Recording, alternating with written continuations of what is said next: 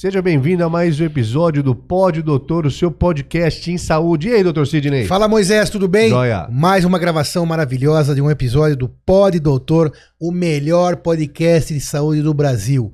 Como você sabe, a internet é recheada de fake news, informações nem sempre verdadeiras. O nosso propósito, o propósito do Pod Doutor é trazer para você informação de qualidade, informação checada, para que você possa compartilhar e espalhar saúde. Se inscreva no YouTube, Siga-nos em todas as redes sociais: Instagram, Facebook, LinkedIn, TikTok, Kawaii, para que a gente possa continuar levando para você informação boa, de qualidade. E como que a gente faz isso? Nem pense em sair daí, porque hoje a gente tem aqui uma autoridade, como sempre, no assunto que nós vamos falar. A gente está recebendo aqui hoje o Dr. Alexandre Raman, médico otorrinolaringologista, fundador e idealizador proprietário da Oficina do Nariz. É isso aí. É uma honra recebê-lo aqui, doutor Alexandre, proveniente da Santa Casa de Misericórdia, Faculdade de Medicina maravilhosa aqui da nossa cidade. Obrigado, uma honra recebê-lo. Muito obrigado por aceitar o convite e de dividir conhecimento conosco. É uma honra. Para mim, que é uma grande honra estar aqui com vocês, poder compartilhar informações importantes e verdadeiras pela internet. Legal. Seja bem-vindo novamente, doutor Alexandre, Obrigado. médico otorrino. E muito curioso, seu nome é diferente, Oficina do Nariz, doutor. Pois é, Como explica isso daí pra gente? essa, foi meio casual essa, essa a escolha desse nome, porque eu estava no centro cirúrgico do hospital, encontrei um colega que eu não via há 20 anos, colega de turma, inclusive. E ô, quando- Raman, como é que tá? Quanto tempo? Não sei o que lá. O que, que você vai fazer hoje? Então, por coincidência, eu fui operar um- uma fratura nasal de um paciente que tomou uma pranchada de surf na- no, no nariz e quebrou o nariz. Então, eu vim consertar o nariz dele. Tá? Ela, bacana, não sei o que lá, coisa meio rápida de centro cirúrgico tal. Na semana seguinte, eu fui operar um desvio de septo, que não tinha nada a ver com trauma tal. Encontrei com ele de novo. E, o que, que você veio fazer hoje? "Ah, Eu vim fazer um desvio de septo e consertar o nariz. Poxa, de novo? É, de novo.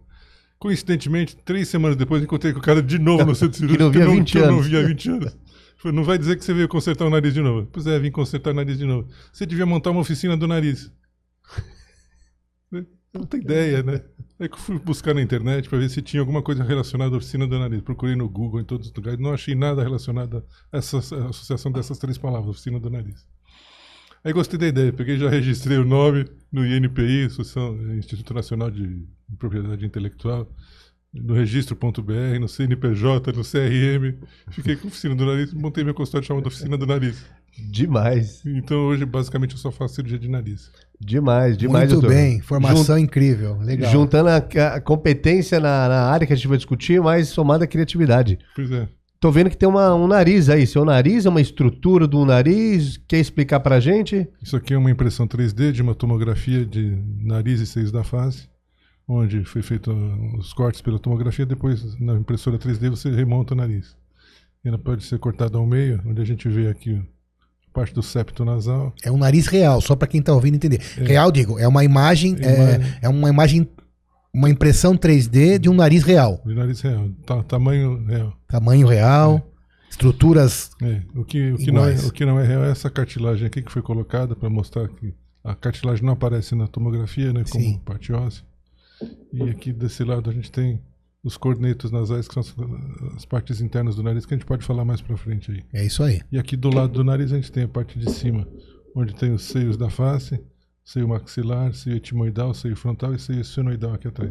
Só para ter um modelo anatômico para poder explicar melhor o que a gente for falar daqui para frente. Perfeito. Obrigado pelo capricho, por ter trazido e mostrar para o nosso ouvinte. Isso facilita muito a ilustração, acredito eu, que principalmente dessa pergunta que eu vou fazer agora. Quando fala de sinusite e Rinite. rinite, mas vamos falar sinusite porque ela tem concentração de. Tem um nome mais técnico? Pode Pro- perguntar para o especialista. Qual que é a co- a sinusite é a concentração de que no seio nasal?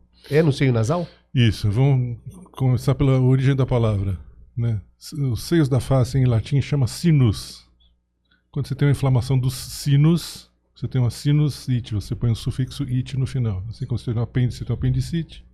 No sinus, você tem uma sinusite. O que é uma sinusite? Uma infecção ou inflamação dos sinos. O que são os sinos? São essas cavidades que a gente tem paralelo ao nariz. Então, ao lado do, do, do nariz e acima do nariz. Então, são os seios da face. Eu gosto de fazer uma analogia com os pacientes com relação pia. Todo mundo já, já viu uma pia entupida. Sim, sim. Isso aí. Você abre a torneira, a pia enche, e vai enchendo, vai enchendo, ela não dá vazão. Isso é exatamente uma sinusite. Então imagina que a torneira seja as glândulas mucosas do nariz, que por uma questão alérgica ou inflamatória, ou rinite, ou gripe, resfriado, qualquer coisa, ela começa a produzir muco e o ralo está entupido.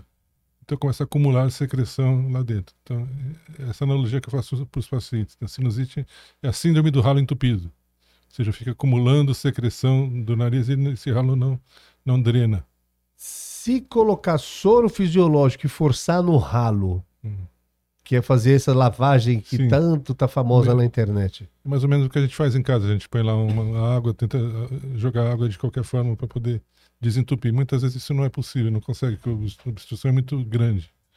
Então na pia a gente pega e faz o quê? Troca o sifão, ou desentope o sifão.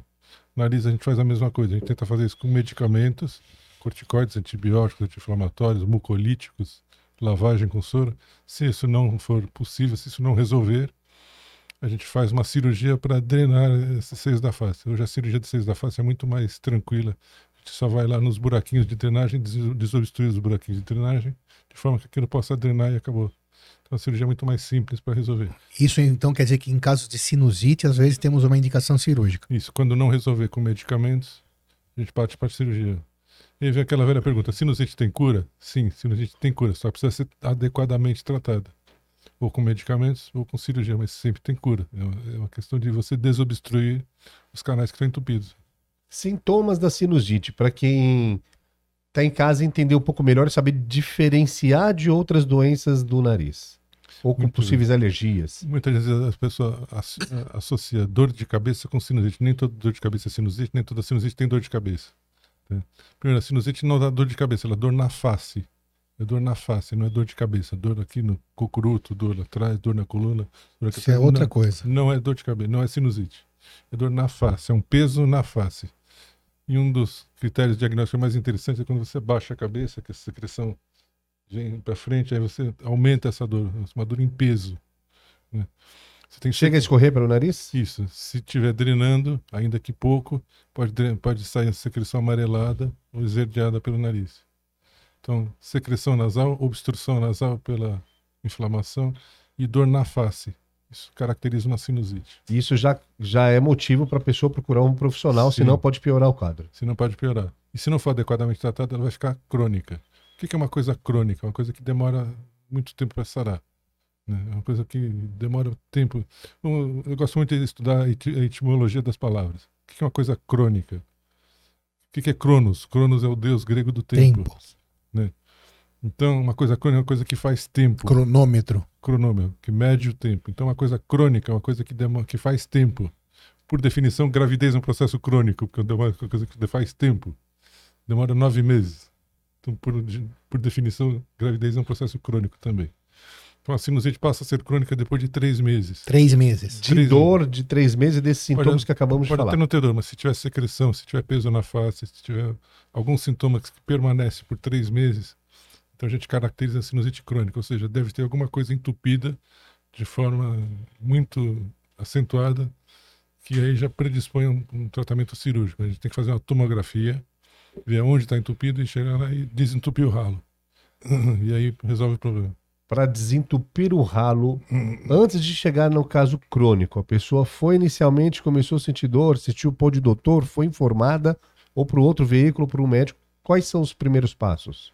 Primeiro ir ao otorrino, Sim. fazer um tratamento clínico e, de preferência, fazer um acompanhamento pela tomografia, uma antes de Sem ser no caso crônico, no início, no inicial. Isso, é. Fazer uma tomografia inicial para ver qual é a, extensão do processo, se é só maxilar, se é etimoidal, se é frontal, se é esfenoidal. E aí fazer um tratamento adequado. O que, que foi essas palavras? Se fosse embaixo, no meio, em cima? Isso. é, Aqui eu- a gente tem os seios da face, né? Então, aqui em cima a gente. Não é um seio só, são vários. Certo. Então vamos lá. Então, aqui na, frente, na testa tem o seio frontal, Ok. entre os olhos tem o seio etimoidal, embaixo dos olhos tem o seio maxilar e atrás dos olhos a gente tem o seio esfenoidal. Você pode ter uma sinusite em um deles ou em todos eles, ou em parte deles, dependendo do canalzinho de drenagem. Para cada um deles é um tipo de tratamento Não, o tratamento é o mesmo. O tratamento é o todos, mesmo. É o mesmo. Mas o prognóstico não. O prognóstico, assim, a chance de você melhorar se você pegou todos os seios da face, o prognóstico é pior do que se você pegar um seio da face isolado. Tratamento inicial medicamentoso. Medicamentoso, dependendo do caso, antibiótico, anti-inflamatório, corticoide, corticoide tópico, lavagem nasal, mucolítico. Se minha mãe teve ou meu pai teve, aumenta a probabilidade de eu desenvolver sinusite? Aumenta a probabilidade na medida que você pode ter uma estrutura facial craniana parecida com a deles.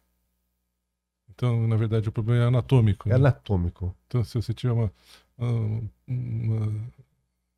uma, uma configuração anatômica parecida com a do seu pai ou da sua mãe e eles têm sinusite crônica, provavelmente você deve ter também. Ok, no caso crônico, aí que deve ser necessário possíveis cirurgias. Isso. E a cirurgia é um rotorruter no, no, sino, no Não, seio nasal? Pelo contrário, hoje a cirurgia a gente chama de cirurgia endoscópica. Vai com uma microcâmerazinha dentro do nariz, a gente coloca a microcâmera aqui por dentro do nariz e vê onde está a obstrução. E vai lá e desen- desentope. Pode ser uma mucosa, pode ter um ósseo, um buraquinho pequenininho, pode ter um pólipo, pode ser um cisto, alguma coisa. A gente tira, desentope o ralo mesmo. É microscópica a cirurgia. E aí eh, essa câmerazinha joga a imagem numa TV, né, de 32 polegadas, então a gente consegue ver coisinhas pequenas, bem, bem grandes. Então a cirurgia é muito delicada, no sentido de desobstruir os buraquinhos. E aí você drena aquilo tudo, acabou, geralmente o paciente vai embora no mesmo dia, no dia seguinte para casa, já resolveu o problema dele. Curado ou resolvido o problema parcialmente, Não, temporariamente? Geralmente curado. Porque se você resolveu a causa do problema, que é a obstrução, então ele está curado, né? Então, já ouvi falar, sinusite pode ser bacteriana ou não, pode ser... Não, é anatômica. A sinusite pode ter origem viral ou bacteriana. Pode ser fúngica também. Já peguei vários casos de sinusite por fungos. Pacientes imunodeprimidos, diabéticos, que fizeram quimioterapia, radioterapia. Eles podem ter sinusite por fungos também. Isso é um pouco mais difícil de tratar, porque o fungo ele fica em cima da mucosa. Você não consegue tratar com antifúngicos. Você tem que ir lá mecanicamente retirar os fungos de lá. Mas dá para tratar, de um jeito ou de outro, cirurgicamente ou não. A mais comum, as mais frequentes são a bacteriana e a viral. A mais comum é a viral, né? É a viral. É, é, rinocinusite viral, que é a famosa gripe resfriado, aquela gripe forte, aquela, Sim. aquela gripe que derruba. Aquela, Que não deixa de ter uma sinusite envolvida no, no Sim, quadro. Sempre a gente chama de rinocinusite, porque é um aí. processo que pega o nariz e os seios da face. E as questões alérgicas, professor? Mesma coisa. Como é que funciona o Mesma coisa. O tratamento? paciente que, quer- que tem um processo alérgico nasal, ele tem um aumento de produção de muco, ao mesmo tempo que tem um edema, um inchaço da mucosa do nariz. Então o que acontece? O muco faz, faz com que aumente a, a secreção lá dentro e o inchaço, pela alergia, fecha os buraquinhos. Então eles têm muco fechado no lugar fechado lá dentro. A mais famosa disso é a rinite alérgica. É rinite alérgica. É a mais comum também. É. Geralmente por poeira, mofo, fungo, é, pó, pólen. Algum cheiro- alimento, cheiro forte. leite, o famoso leite pode atrapalhar na, na rinite. Isso é discutível. O leite, tem gente que tem intolerância a leite. E quem toma muito leite tem a tendência a fazer um muco mais espesso, mais grosso, mais viscoso, mais difícil de eliminar. Então, quando a gente identifica isso, a gente pede para o paciente evitar lácteos de uma forma geral, não só o leite, mas como queijo também. Não tem diretamente ligação o tomar leite e ficar a, a- piorar a sua rinite alérgica, Não, mas não. pode deixar um pouco mais grosso Isso. a, secre- a- A secreção. a secreção. Fica mais, mais viscoso. Mais difícil de eliminar. A- quais são as causas mais frequentes que o pessoal vai procurar oficina de nariz?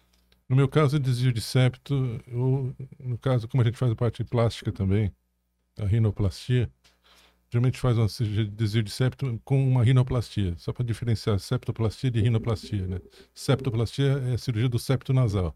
Deixa eu só mostrar aqui. como Isso é. aí, mostra Sim, o septo. vamos dar zoom aí, pessoal. Eduardo, por gentileza. O septo nasal é essa parede que separa uma fossa nasal da outra. O nariz é um Septo é a divisão. estu- septo significa divisória. Ok. A gente tem um septo no coração também que separa a câmera da direita da esquerda. Septo significa divisória. Então, essa parede aqui é, uma, é um septo que separa essa sala da outra sala.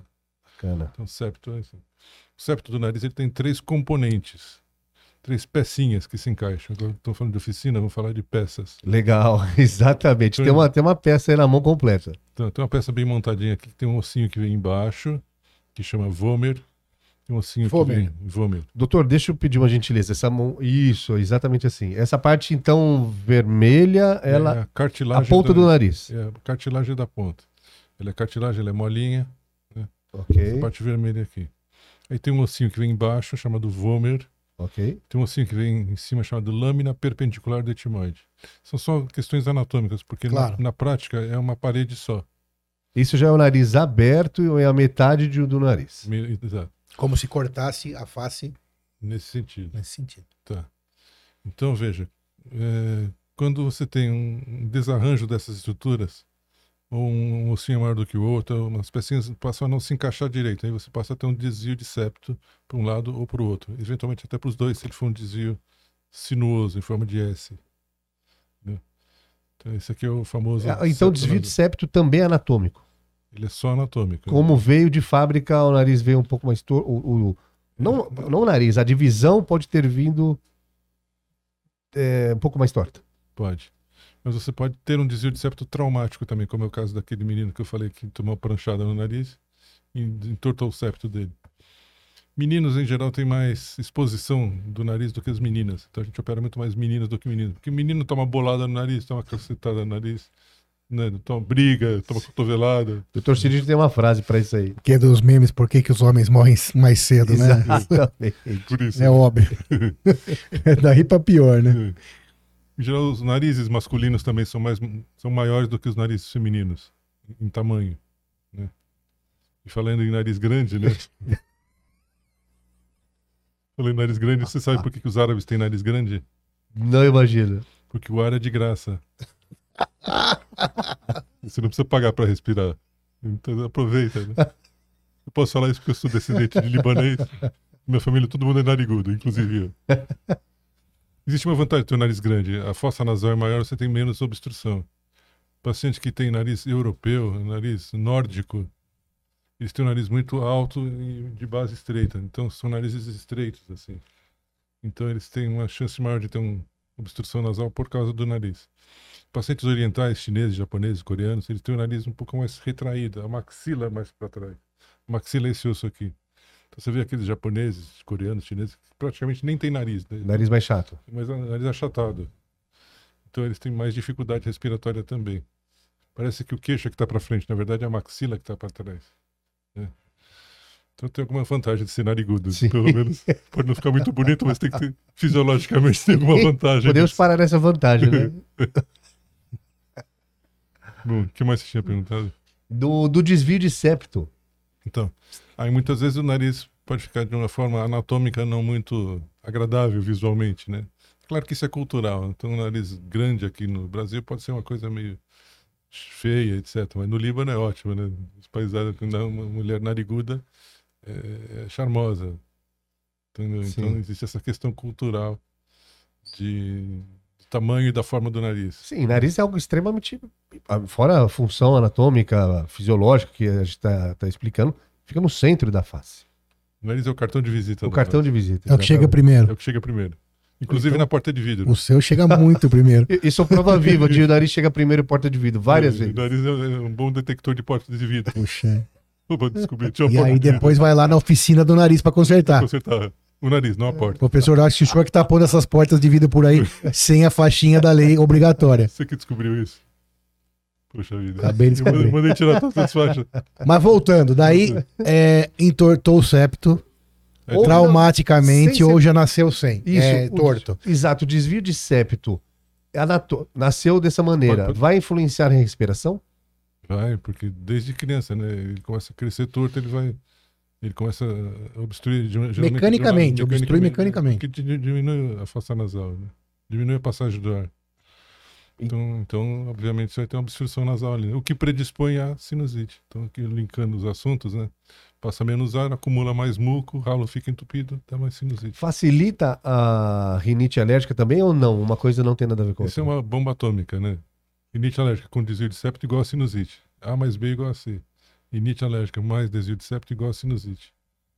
Certo, Não precisa ser essa combinação. Se tiver é bomba atômica, mas dá para ser só desvio de septo, só rinite alérgica, Isso. mas provavelmente a sinusite vai ser o combo das duas. Vai ser. É o comum. E aí como que conserta daí o septo? Cirurgicamente, lógico, mas entra- mostra para a gente. Então, eu faço um tipo de cirurgia endoscópica, sempre com câmera, mesmo de septo nasal. A gente coloca uma câmerazinha por dentro do septo, aqui, exatamente nesse, nesse plano aqui, e tira o que está sobrando e põe onde está faltando. Essa é a técnica. Né? Tá sobrando aqui, tira onde está sobrando. Tira o quê? Osso ou cartilagem? osso, cartilagem, o que tiver sobrando. Sim. A linha direitinha. E eu não uso tampão no nariz. Isso é uma coisa antiga, o pessoal usava muito tampão no nariz, né?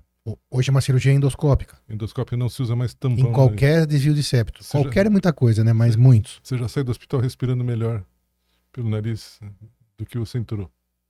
Que o tampão é uma sensação horrível, né? É, um tampão, como o próprio nome diz, ele tampa. Então são dois. Ficava tabudos. quantos dias o tampão? Ah, geralmente a gente deixava de dois a três dias. Imagina, dois a três dias obstruído, sem né? respirar nada, fazendo pressão lá dentro.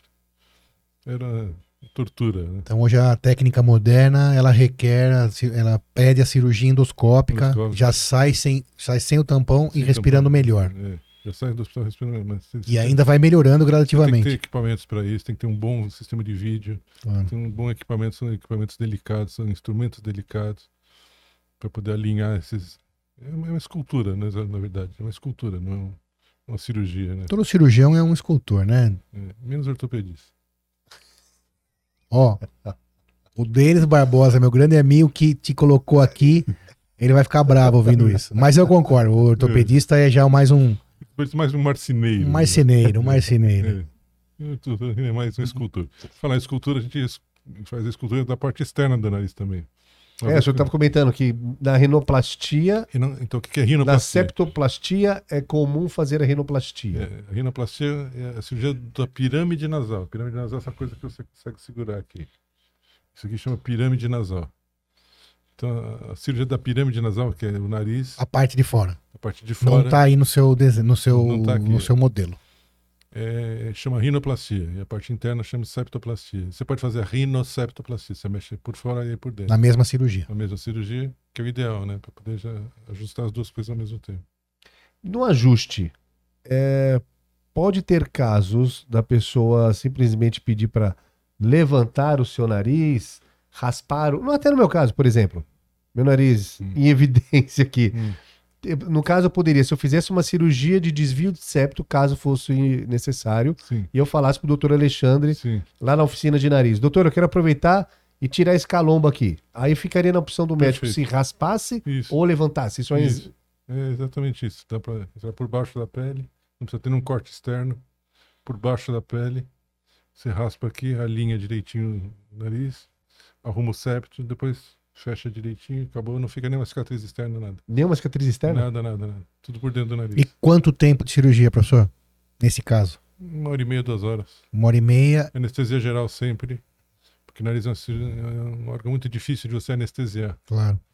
porque a inervação do nariz vem pelo trigêmeo, ela vem lá por dentro do, cérebro. Ela vem de dentro para fora.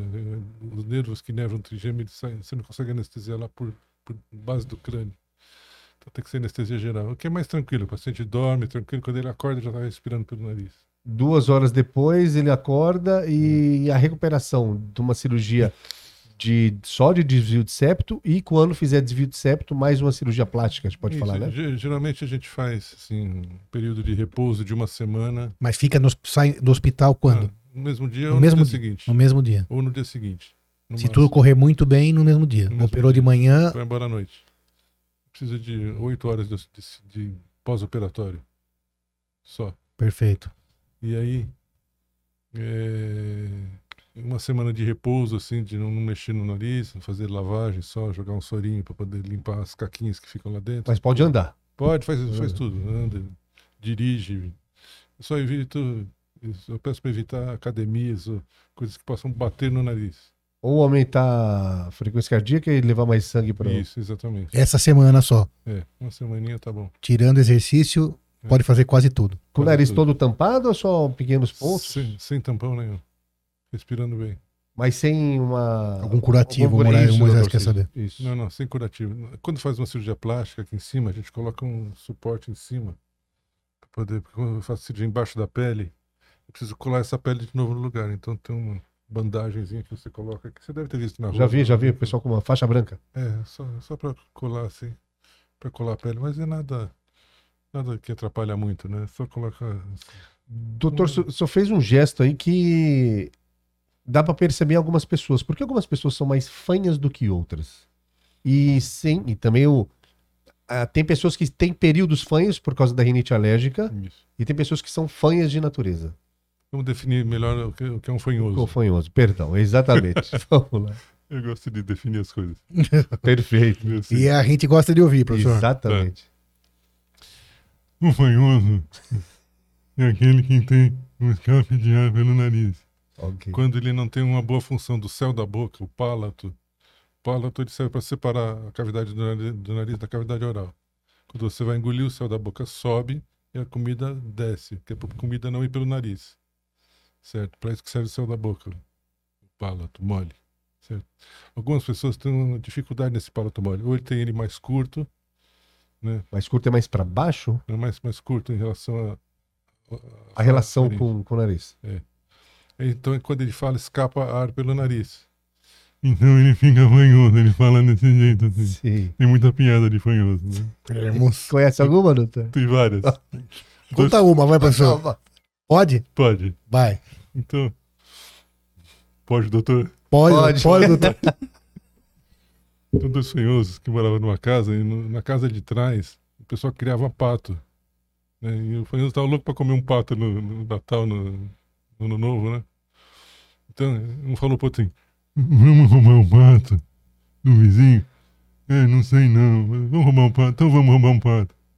Aí, como é que nós vamos roubar um pato? Você faz esse cardinha pra mim, eu pulo e pego o pato e jogo pra cá. Depois eu volto. Ah, tá bom. Aí fez escadinha assim, ele fez escadinha, pisou no, na, mãozinha dele, pulou. Quando ele caiu do outro lado, ele caiu em cima do pato. E o pato fez quack! Ele falou, qualquer um!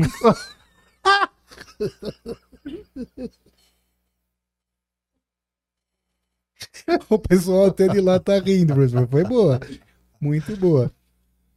Isso aí. Tem várias, essa. Tá bom. Tá bom, tá bom. Tá boa. Explicação de fanho ilustrada. Mas, mas o que você quis dizer, na verdade, com fanhoso, você quis dizer ressonância nasal. Nariz tem outra O senhor é verdade que o senhor queria ser humorista? Isso é que o senhor brincou aquela hora É, comigo? sério, Fiquei em sério. dúvida se era real. Eu queria ser humorista. Mas Sério? não tinha faculdade de humorismo. ele falou pra mim lá, lá fora. Eu pensei que ele tava brincando, agora. Mas hoje, hoje eu consegui juntar as coisas. Pronto, médico e humorista. Não, porque a medicina virou uma piada.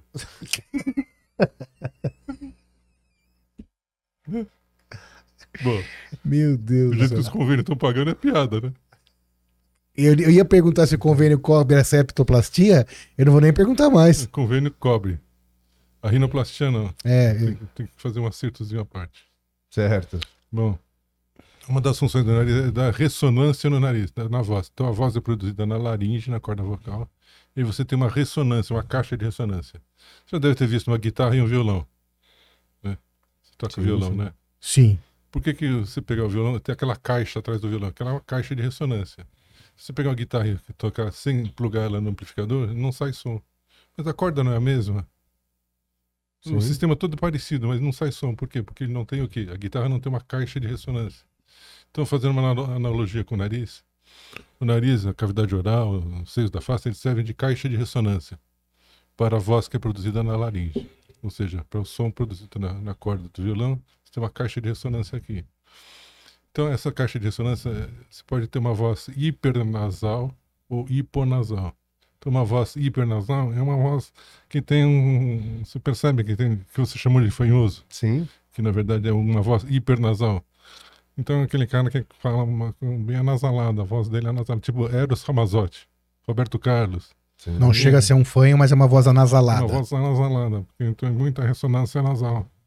Aí, isso o otorrino laringologista pode arrumar cirurgicamente ou ele procura uma, um fonoaudiólogo? Uma Só pra- fono. Ele, tem- o torrino vê se não tem nenhuma alteração anatômica. Se tiver alteração anatômica, Aí pode fazer cirurgia. Corrige. é. Mas pode não ter e ainda assim ter uma voz anasalada com escape nasal. Porque é a função do palato, da língua, da faringe.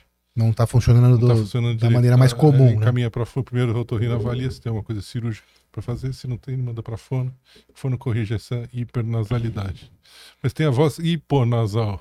Que eu vou fazer aqui vocês vão reconhecer de quem é a voz. Aquela voz que não tem ressonância nasal. Maluf. Povo de São Paulo, povo do Brasil, nós estamos aqui hoje para inaugurar mais uma obra É, Aquela voz hiponasal. Parece que não tem nariz, o som sai direto pela boca. É uma voz hiponasal. Uma povoada São Paulo, Paulo. Você adivinhou quem é, né? Sim. Então é uma questão de ressonância que a gente tem hipernasal, hiponasal ou de nasalidade normal, né? Muito bem, muito bem. Rinite alérgica, que é o mais comum lá na, na oficina de nariz, depois de desvio de septo, correto? E sinusite. E sinusite. É. Mas no caso É da o rin- segundo mais comum. Sim, a rinite alérgica, o... até agora deu para entender que sinusite é tratamento medicamentoso, é, desvio de septo puramente tratamento cirúrgico, Cirúrgico. que é um defeito, defeito? Uhum. É um defeito. Um defeito anatômico, a Isso. pessoa nasceu com a estrutura do Ou traumático, pode ser Ou adquirido, traumático. né? pode ser adquirido por trauma. uma porrada, uma batida, Isso. e rinite alérgica. Rinite alérgica tem tratamento cirúrgico, tira com uma mágica, Não tem. é, é mais complicado. Infelizmente, não. Se desse para tratar cirurgicamente a rinite alérgica, seria ideal. Alergia é complicado, né? Ele é um processo imunológico. Depende de anticorpos, depende de mediadores químicos, estamina, etc. É muito difícil tratar cirurgicamente. Agora, uma das consequências da rinite alérgica é a hipertrofia dos cornetos. Então, vamos voltar aqui no modelo. Olha o modelinho. Então, aqui, de um lado, na parede do meio, a gente tem o septo nasal. Na parede lateral do nariz, a gente tem cornetos nasais. Pessoal, esse é o nariz aberto, é a outra metade. É, é tipo, se tivesse cortado o nariz ao meio. Que encaixa com outro Vamos pedaço. ver, Tá aqui o nariz. Isso. Então, desse lado, a gente tem o septo, desse lado tem os cornetos. E é exatamente assim, de um lado o septo, do outro os cornetos. Os cornetos. Ou os cornetos vão ter dos dois lados. Dos dois lados. né? Ok, isso daí é só para ilustrar, é é só de um lado. Ok, Então, são três cornetos: o inferior, o médio e o superior. ok. superior. Cara sabe tudo de anatomia, né? Esse aqui sabe, tá virando médico. Você pensa que não? Esses dias ele mandou aqui, mas qual é a indicação cirúrgica dessa questão? Hum, Boa, né? Isso é sensacional. No processo alérgico, os cornetos eles incham, ficam muito grandes, muito dilatados. Se você tem um processo alérgico durante muitos anos, a tendência é você dilatar e ele não voltar mais para a posição dele. Por que, que ele dilata e volta? Porque tem fibras elásticas aqui. Imagina uma fibra elástica que você estica, ela volta, você estica, ela volta, você estica, ela... Aí tem a síndrome da cueca velha. Aquela cueca que você esticou, esticou, esticou, ela já não volta mais, ela perdeu a elasticidade. Certo. Então é a mesma coisa, no nariz acontece a mesma coisa. As fibras elásticas vão perdendo a elasticidade com o tempo. Muito tempo é quanto tempo, se for. Dá para dar uma medida em anos? 20 anos é muito tempo. É muito que- tempo. É muito tempo. pra 10 uma rinite. anos. 10 anos. 10, e rinite alérgica começa em qual idade? Geralmente. Geralmente é ao nascer, né? Mas Ao nascer, tipo, recém-nascido ou depois de um, dois anos? um dois anos. Né? Dois anos a mãe e o pai já conseguem identificar pela Já. respiração. Respiração, espirros, coceira e coriza. Ok, Dormir de boca aberta seria. Aí a gente podia falar de outro assunto interessante chamado adenoide. Vamos chegar lá, mas só finali- tentar eh, tirar, colher mais informações do Dr. Alexandre na rinite alérgica. A partir de dois anos, o pai e a mãe começam através de coceira, espirro, outro São quatro sintoma? sintomas da rinite alérgica. Obstrução nasal, coceira, espirros e coriza. Ok. Pa- viu esses sintomas? Aí, pelo dia a dia, não foi ao médico, passou 10 anos, já vai uma rinite crônica. Isso. O tratamento se fizesse em dois anos e o tratamento se fizesse em 10 anos. Qual- quais- qual- quais são as opções? O ideal seria tratar desde o começo, tentando tirar a causa da rinite. Porque a rinite, na verdade, é uma reação alérgica, é uma reação inflamatória a um, um alergeno, a uma substância, uma situação que causa alergia. Então, o ideal seria descobrir qual é a causa da alergia e tentar tirar a causa, que pode ser poeira, pode ser mofo, pode ser cheiro forte, pode ser Animal, animal, pelo. E, e tem, comida. para descobrir isso, como que é feito o, o procedimento, o exame? Geralmente eu encaminho para um alergista, Ok. que é um médico que faz essa parte da alergia, ele descobre quais são as causas e ele dá a vacina se for o caso. Torrinos em geral não dão vacinas, Precisamos de um alergista aqui, Moisés, para bater esse papo também. Ó, boa ideia do doutor porque aí Alexandre. É, porque ele vai. Geralmente a alergia não é só no nariz.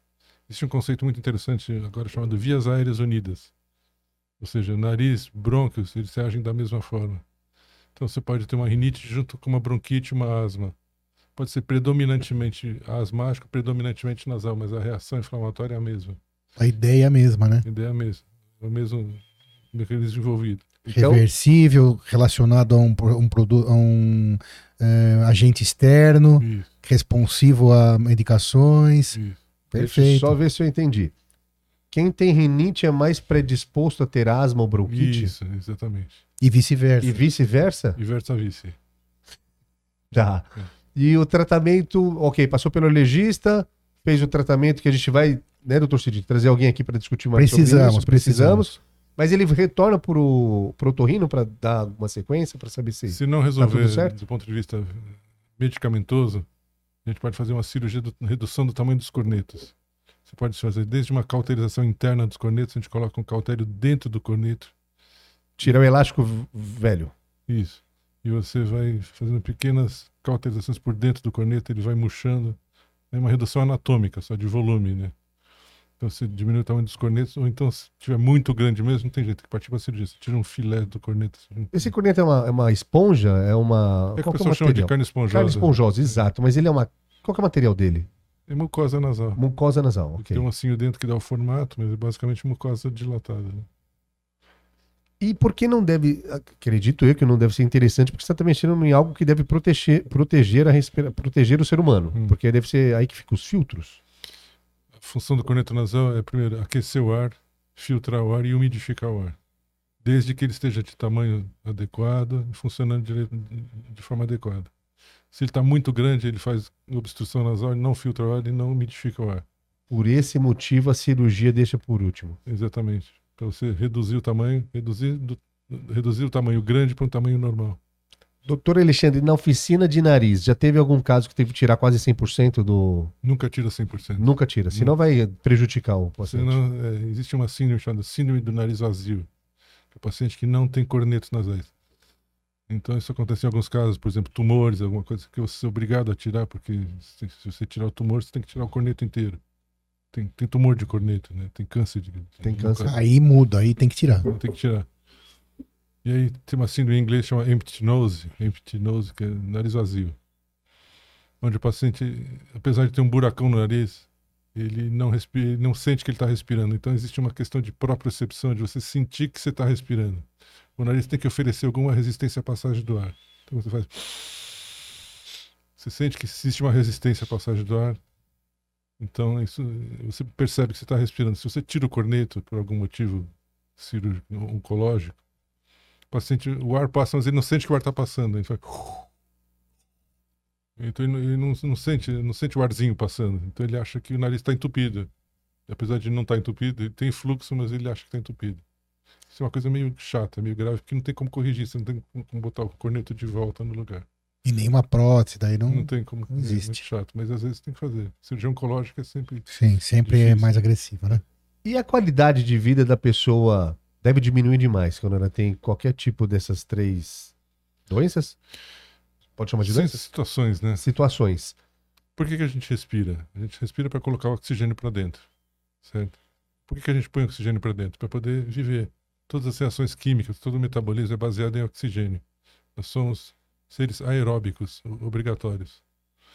Se você não respira direito, a tua qualidade de vida é muito, começa a ficar ruim, começa a comprometer a sua qualidade de vida e de sono também. Pode falar de sono e ronco daqui a pouco, se você Sim, quiser. sim, sim.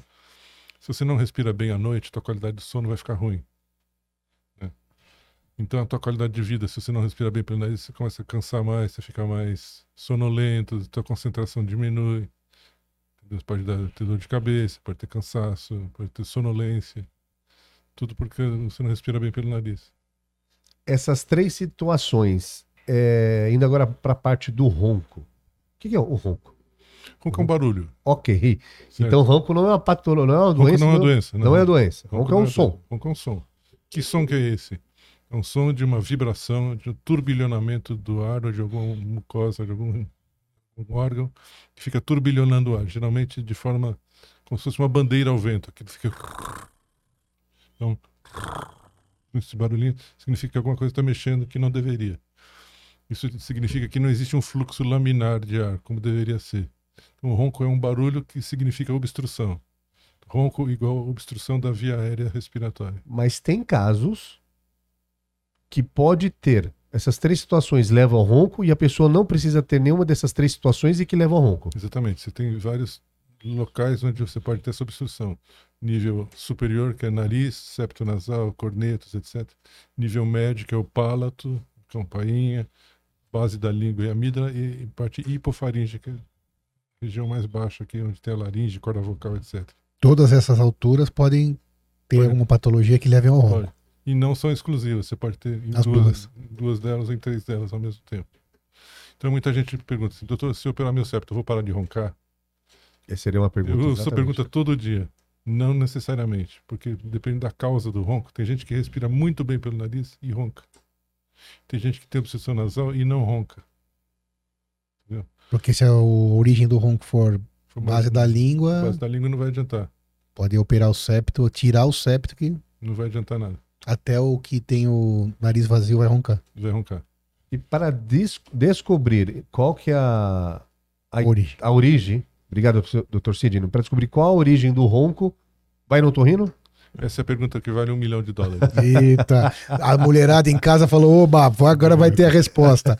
Essa é de um milhão e a salva, é a salva casamento. Por que, que tem algum motivo assim filosófico do ronco? Ronco, claro, o, homem ronca por evitar que os maus espíritos ataquem a mulher dele à noite. Professor? É verdade. Então, assim. Então o ronco ele afasta maus espíritos afasta maus espíritos, que atacariam a esposa. Então, o homem tem que roncar para proteger a mulher. Então, ok. Certo? Agora, se a mulher se incomodar com isso, é porque ela é o mau espírito. E ela pode ir embora. E pode ir embora. O que comprovaria a teoria. Afasta o mau espírito, que é a mulher. Jesus. Isso é uma piada. Por favor. É a pergunta de um milhão, mas para chegar a um milhão tem algum caminho? Tem. Se você, você, você diagnostica que tem um problema nasal, desvio de septo, um hipertrofia de cornetos, um pólipo no nariz, alguma coisa que você Sinusite vê, atacada? sinusite crônica, Crônica. você vê que está tendo obstrução ali, você tem que resolver esse negócio prime- primeiro. Resolveu, melhorou o ronco, ganhou, ganhou o bônus. Então você resolveu o nariz, parou de roncar. Maravilha. Bônus, parabéns, você ganhou. Ok. Pode ser que melhore o ronco. Porque existe uma outra causa que você não mexeu. Que pode ser base de língua, pode ser palato, etc. Tem gente que tem um palato muito grande. O céu da boca ele é muito comprido. Então muitas vezes a gente tem que reduzir o tamanho do céu da boca também. Agora, cirurgia de base de língua eu não faço, porque é uma cirurgia extremamente dolorosa, que não dá bom resultado, é uma cirurgia de risco. A pessoa fez aí um- uns tempos aí, mas viu que o resultado não é bom. A complicação é muito grande. Peraí, qual cirurgia? De base de língua, reduzir o tamanho da base de língua. Onde que começa a língua? Lá, no- lá no fundo, lá no, No meio da garganta aqui? Isso, é.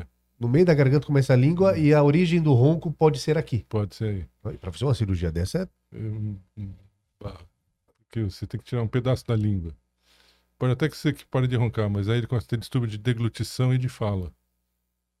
Entendeu? Para de roncar, mas aí não fala de. melhora algo que. Eu fiquei bem melhor. Eu parei de roncar. Só não consigo engolir direito. E minha voz ficou meio ruim, mas eu parei de roncar. Muito obrigado. E os espíritos voltam. Espíritos voltam, né? Volta mais para ele, bem mais pesado, né?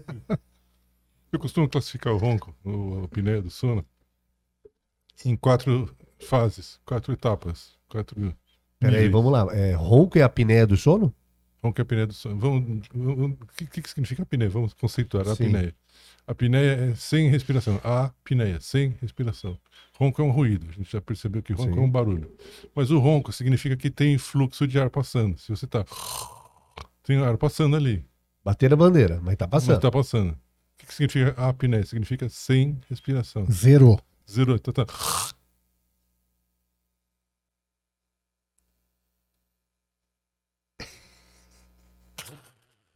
Isso é a apneia, sem respiração.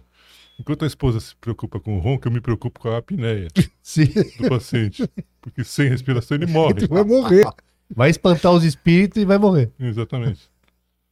Então, sem respiração, acontece uma série de alterações fisiológicas ou fisiopatológicas no organismo. Assim, começa a aumentar a adrenalina, Sono ruim, né? aumenta a pressão arterial, até que chega no nível que ele, que ele volta a respirar. Isso é muito grave, essa, essa, essa- volta súbita, né?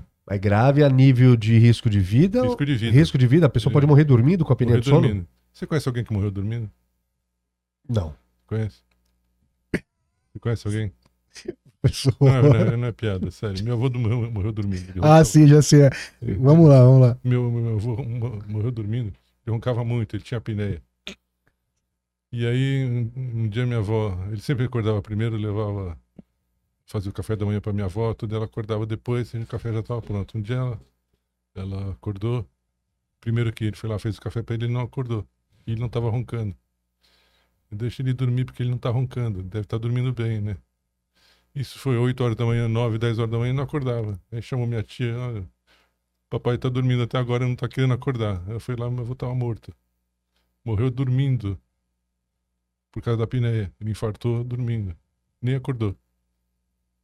Então, Porque quando você tem apneia, você não põe oxigênio para dentro. Aumenta a adrenalina, faz vasoconstrição no coração, na coronária. No cérebro também, faz AVC e faz infarto ao mesmo tempo. mas isso ele já poderia ter uma doença lá atrás do coração ou a apneia causou essa doença também no coração? Ah, ele já devia ter alguma coisa. Eu tinha 20 anos, eu não lembro direito se ele tinha alguma coisa. Sim, mas então a apneia é grave. Apneia é um processo grave. A gente mede a apneia do sono através de um exame chamado polissonografia. É um exame que mede a sua respiração durante o sono. Vê se tem apneia, quantos segundos você tem, fica de apneia e como é que fica a saturação do oxigênio durante o sangue, durante a- noite. Se a saturação baixar de 90%, você começa a ficar preocupado. Tem gente que fica com saturação de 70% à noite.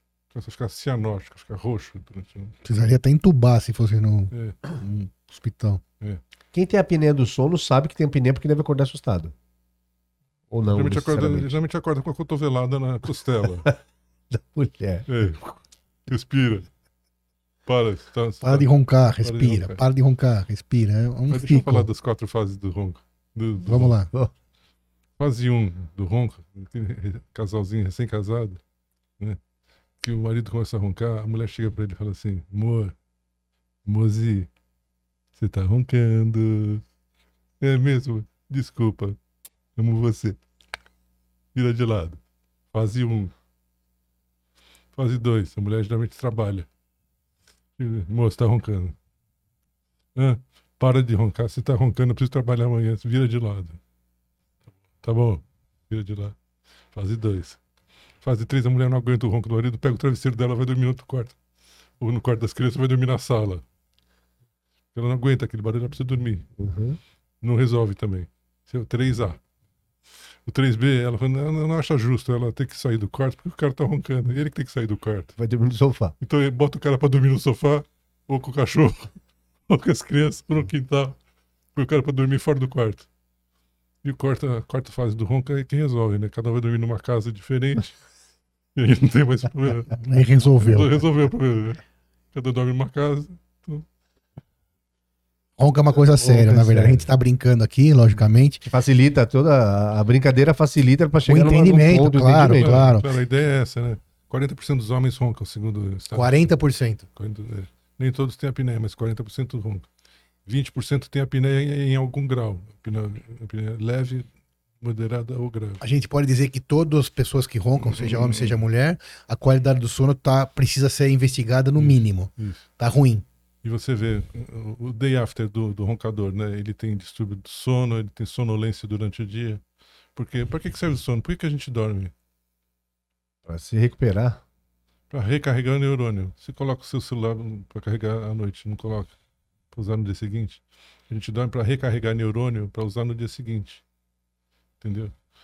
Então você precisa dormir. Se você tem essas apneias do sono, você fica acordando à noite várias vezes. Tem vários micro despertares à noite. Tem gente que tem 180, 190 micro despertares à noite. Então ele acorda por 10, 5, 10 15 segundos, volta a dormir, ele nem lembra que acordou. Mas cada apneia que ele, ele volta, ele acorda, depois volta a dormir e fica assim a noite inteira. Então ele não recarrega neurônio, Não descansa. Não chega Não. no sono profundo. não chega no sono profundo e não recarrega neurônio. O que, que acontece no dia seguinte? O cérebro fica falando para ele, vai dormir. O que, que é vai dormir? É sonolência. Ele tem sono, então é um cara que dorme no intervalo, dorme no carro, Onde ele encostar, ele dorme. Parece um médico que deu plantão. plantões É, seguidos. por que, que você fica cansado depois que você dá plantão? Você não Porque Você dormiu. não dormiu. Por que você não dormiu? Você não recarregou.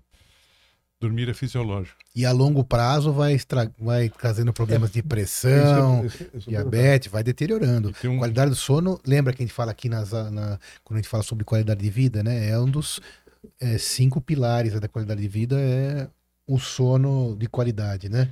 Sono de qualidade é Você fundamental. passa um terço da vida dormindo. Antes da vida dormir. Para corrigir o sono, então, no caso de todos esses casos, se fosse dar um combo para correção de sono para cada um deles. Então, depende do grau de obstrução que o sujeito tem. Ele pode ser cirúrgico. Se, não, se cirurgicamente você não conseguir resolver, existe um aparelhinho chamado CPAP. CPAP significa Continuous Positive Airway Pressure, pressão aérea positiva contínua. É uma máscarazinha que você coloca no nariz, que pode ser só aqui na narina, pode ser só no nariz, ou pode ser nariz e boca, dependendo da formação anatômica do sujeito. Isso vai injetar uma pressão de ar contínua que vai manter a via aérea aberta, mesmo, mesmo que ele entre em apneia, ele está respirando normalmente. Mas se ele tiver rinite alérgica ou tiver Tem tampado, que, tem que tratar a rinite, porque Tem que tratar a o- rinite o, primeiro. CPAP ele tem uma, uma condição sine qua non. É ter um bom nariz. Não dá para botar esse CPAP em quem tem nariz obstruído. Porque o CPAP ele não funciona com a boca aberta. Ele tem- precisa do nariz. Então, às vezes a pessoa fala assim, não consigo me adaptar ao CPAP. Então arruma o nariz primeiro. Vai lá na oficina do Vai na nariz, oficina. conserta esse narigão. E depois você coloca o CPAP. é, tem outra alternativa fora o CPAP? Al- Alternativa, alternativa mesmo. Já vi algumas, já vi na Vai internet. começar, vai começar. Vi na internet o parafusinho. Uns que- arames que separam o nariz, Não, fitas adesivas, máscaras segurando o queixo. Balela. Tudo balela. Tem mais de 300 equipamentos para ronco e apneia do sono registrados nos Estados Unidos. Nenhum deles funciona. Se tivesse um bom, não teria 300. Exato. O que resolve é o CEPAP. CPAP resolve. Medicamente falando, CEPAP. Quer dizer, na realidade, visita o clínico, visita o otorrinolaringologista, que vai te fazer uma avaliação, polissonografia, avaliar todas as outras. Não é tão simples assim, né? Todas as outras condições. Nariz bom, CEPAP, acompanhamento, etc. Junto com outras coisas, né? Emagrecer, emagrecer, bebidas Lia o seu pensamento, professor. bebidas, Sou um bom al- aluno. bebidas alcoólicas à noite. Quando você bebe, relaxa a musculatura da faringe e da língua. Né? Você já viu algum bêbado alguma vez? Ah, já vi, Você deve ter visto algum, né? já. Como é que fala o bêbado? Ah, mole. Fala mal. Vai lá, vai lá, vai lá, Aham. você fala- Não consegue falar direito. né? Por que, que ele fala mole? Porque a língua e a faringe estão amolecidas, estão relaxadas. Quando isso relaxa, obstrui lá atrás, aí aumenta mais ainda a apneia. Então não precisa beber muito, não. Duas latinhas de cerveja, duas taças de vinho já relaxa toda a musculatura, Mesmo não estando bêbado. mesmo não estando bêbado. Mesmo assim. Então vai roncar mais. É, não tem um- alteração de comportamento, nada disso. Então, você tomou duas tacinhas de vinho, duas latinhas de cerveja, você já tem alteração, isso é medido, objetivamente, tônus muscular da faringe. Então, ela relaxa a musculatura. Pessoa tem rinite alérgica, que é um jeito fácil, que nem tudo, a minoria, ou quase nada que é fácil é efetivo. Ou vai ter problema lá na frente. Pessoa tem rinite alérgica, colocou um, um remédio no nariz para desobstruir e conseguir dormir. Vai ter algum problema nisso? Vai ter, porque esses remédios, eles, eles- eles têm dois efeitos, tem um efeito imediato e um efeito tardio. Esses remédios são vasoconstritores. né? O nariz, aqui na parte dos cornetos, ele é bem vascularizado, tem muito sangue que passa aqui. Por isso que ele é vermelhinho assim. Por isso que o nariz sangra bastante também, porque ele tem muita vascularização. Certo.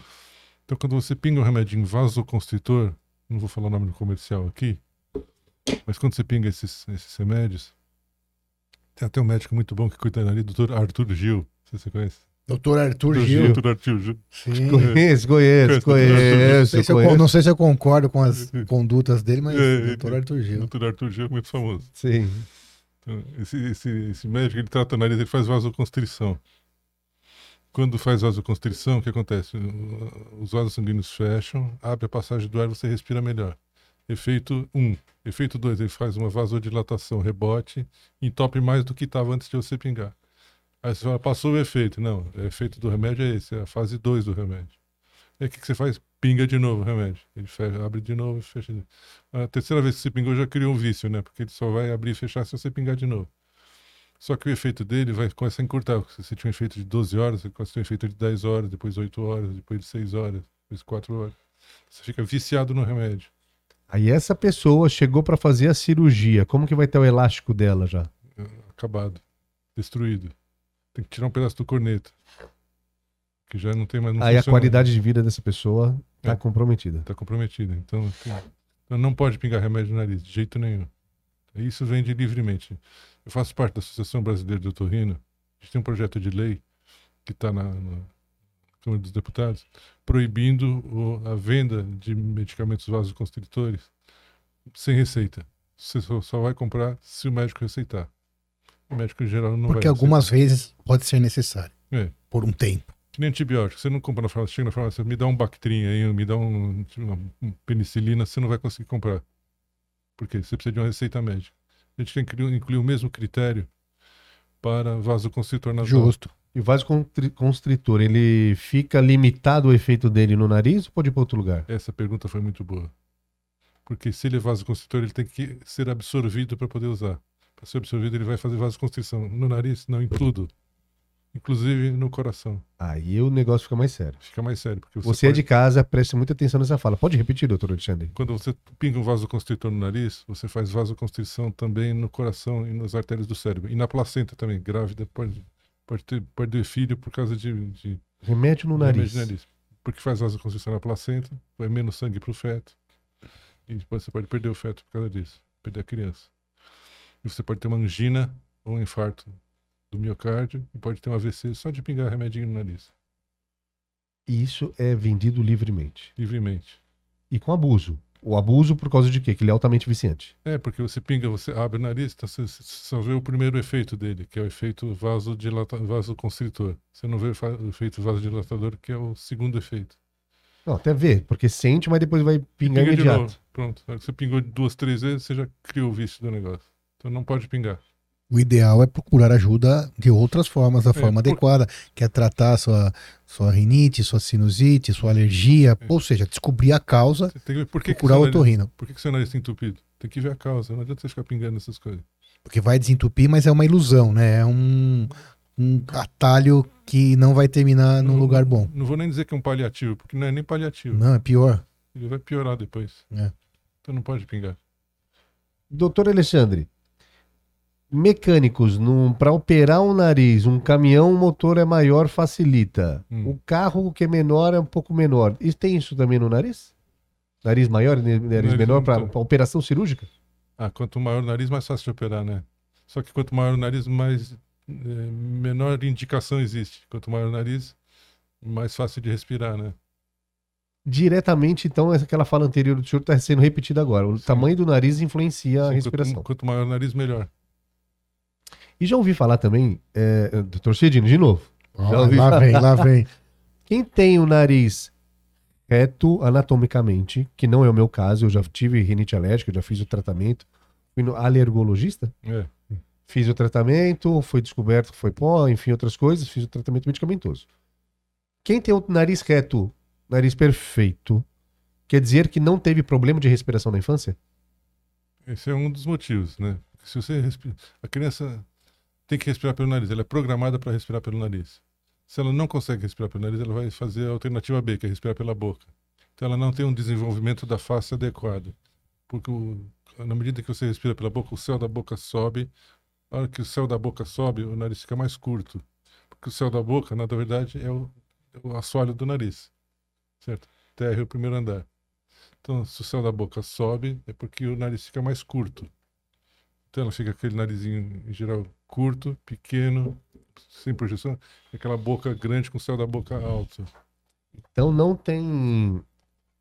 Tem vários aspectos, então, a má respiração, desde qualidade de vida, desde eh, Arcada dentária. arcada dentária É, também. porque se, se o palato sobe, a arcada dentária fica mais estreita, então não encaixa os dentes de cima com os de baixo.